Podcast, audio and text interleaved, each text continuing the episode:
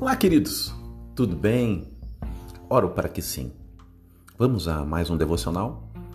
Ezequiel 28, verso 5. Aumentaste as tuas riquezas por tua grande habilidade comercial e o teu coração se eleva por causa das tuas riquezas. Coração elevado em si.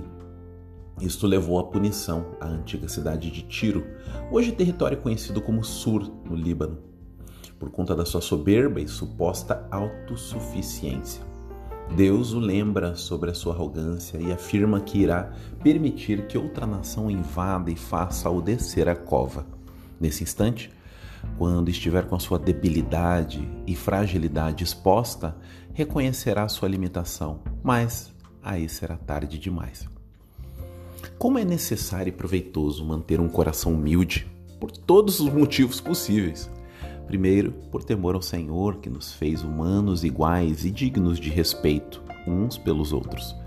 Afinal, há momentos em que somos colocados à prova nessa vida e vemos a nossa fragilidade, independente das posses, talentos ou estabilidade. Vamos orar?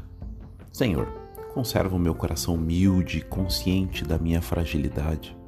Que eu reconheça sempre o Senhor em meus caminhos e expresse amor, zelo e simplicidade aos seus demais filhos. Em nome de Jesus. Amém. Essa foi mais uma devocional com muito amor ao seu coração, em nome de Jesus.